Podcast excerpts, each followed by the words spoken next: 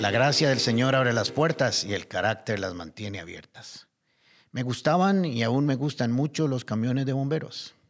En mi juventud, cuando había o pasaba un camión de bomberos con sus luces encendidas y sirenas pitando, los perseguía por kilómetros hasta llegar al lugar donde estaba el incendio. Son de esas cosas que le quedan a uno de niño, que son difíciles de olvidar. Creo que todos tenemos algo de ese niño en nuestro interior todavía. Tenía un carro de bomberos de pedales que tenía unas escaleras de madera, yo no me cambiaba por nadie. Todavía me puedo ver montado pedaleando por las aceras de mi barrio. Pero ese gusto por los carros de bomberos me llevó a ir un paso más adelante de lo que yo me podía imaginar. Quería que llegaran a mi casa. Sería lo mejor. Entonces tuve una gran idea, muy lógica para alguien de mi edad. Al menos eso creo yo. Pensé, la mejor y más rápida manera de que lleguen los bomberos a mi casa es que haya un incendio. Ellos llegan rapidísimo cuando eso sucede. Pensado y ejecutado. Abrí un closet de mi casa, no sé dónde tomé unos fósforos, creo que en aquel tiempo alguien fumaba en mi casa y le prendí fuego. Claro, cuando vi las llamas y el humo salí corriendo como los bomberos, pero al lado contrario del incendio me fui a esconder en el play del barrio. Sabía que había cometido un grave error. Mi mamá se dio cuenta muy rápidamente y buscó ayuda donde los vecinos y mejor aún, enfrente de mi casa había una clínica muy grande y tenía extintores por todo lado.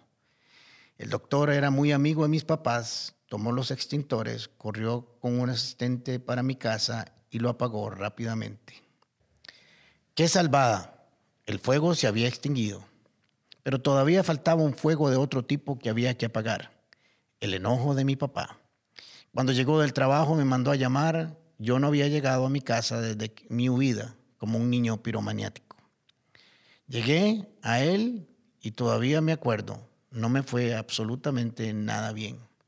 Pero tranquilos, no tengo trauma de ese acontecimiento. Creo que mi conciencia me decía que estaba bien y que el castigo lo merecía.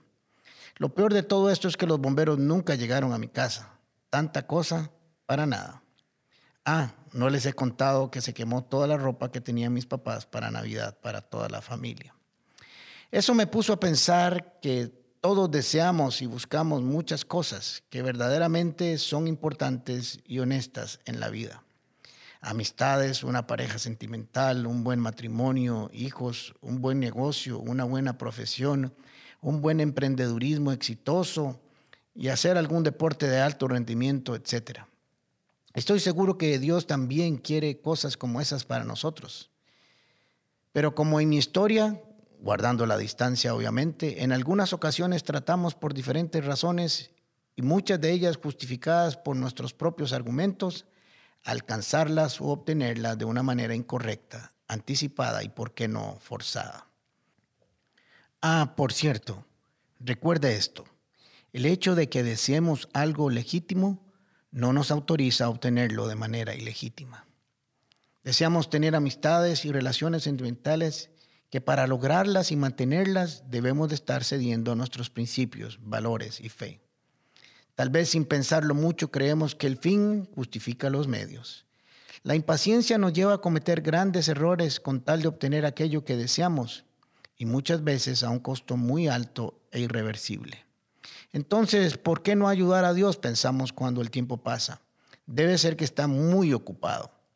Cuando cedemos a la impaciencia, siempre nos vamos a equivocar. Se nos olvida lo que dice Eclesiastés capítulo 3, versículo 1. Todo tiene su tiempo y todo lo que se quiere debajo del sol tiene su hora. Eso le pasó a dos personajes bíblicos. Tenían una promesa de parte de Dios que les prometió que tendrían un hijo y su descendencia sería incontable. Suena fácil, pero lo único que necesitaban era fe y paciencia. Fue un compromiso unilateral del Señor que salió de su corazón para darles felicidad a ellos.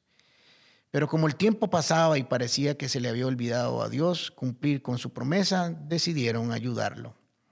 El pretexto para ello era que Sara era estéril y por lo tanto no podía hacer por medio de ella que Dios cumpliera su propósito.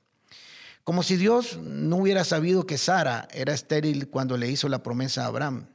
De hecho, le hizo la promesa porque sabía que Sara era estéril, si no, no se lo hubiera hecho. La solución racional de ellos sería la siguiente.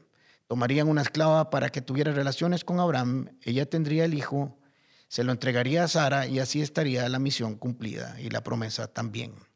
Pues nació el niño y me imagino que ellos pensaron, bien, resultó sin problemas, lo logramos, pero no sabían que los problemas apenas estaban por empezar. A esta acción de ayuda le llamo el consejo de la impaciencia, tratar de adelantarse al tiempo y la forma de la misericordia de Dios. Esa impaciencia que nos pone fuera del camino de su voluntad, con efectos contrarios a los deseos de Él. No es de extrañar que los resultados de su acción sin fe fueran nefastos, horribles y tristes. Creo que tratar de ayudar al Señor no es una buena idea. Nuestra mente es limitada, escasa, no tiene capacidad de ver el futuro y somos fácilmente modificables por el entorno y por las emociones. Pero los planes del Señor son perfectos. Él nunca cambia. No sé cuánto tiempo tienes de esperar por aquello que anhelas, por el cumplimiento de tu promesa. Pero cuando comiences a sentir impaciencia, no oigas su consejo. Haz todo lo contrario. Si crees que Dios tarda, busca el consejo de Él. La mejor manera de ayudar a Dios es teniendo fe y paciencia. Es todo lo que necesitas para que coincida su voluntad con la tuya. Es con fe y paciencia que se logra alcanzar las promesas del Señor.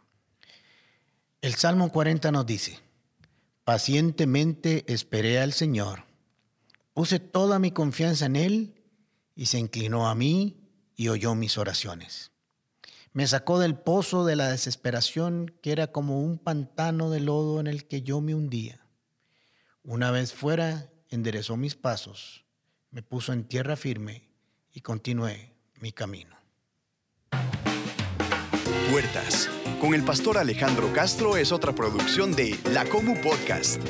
Música por Chisco Chávez y voz adicional de Jorge Vindas. Y si no lo has hecho todavía, suscríbete a Puertas el Podcast en Spotify o iTunes Podcast. Puedes seguirnos en nuestro Facebook, Instagram o YouTube como Comunidad Paz. Recordá, Paz se escribe con S. ¿Sabes por qué?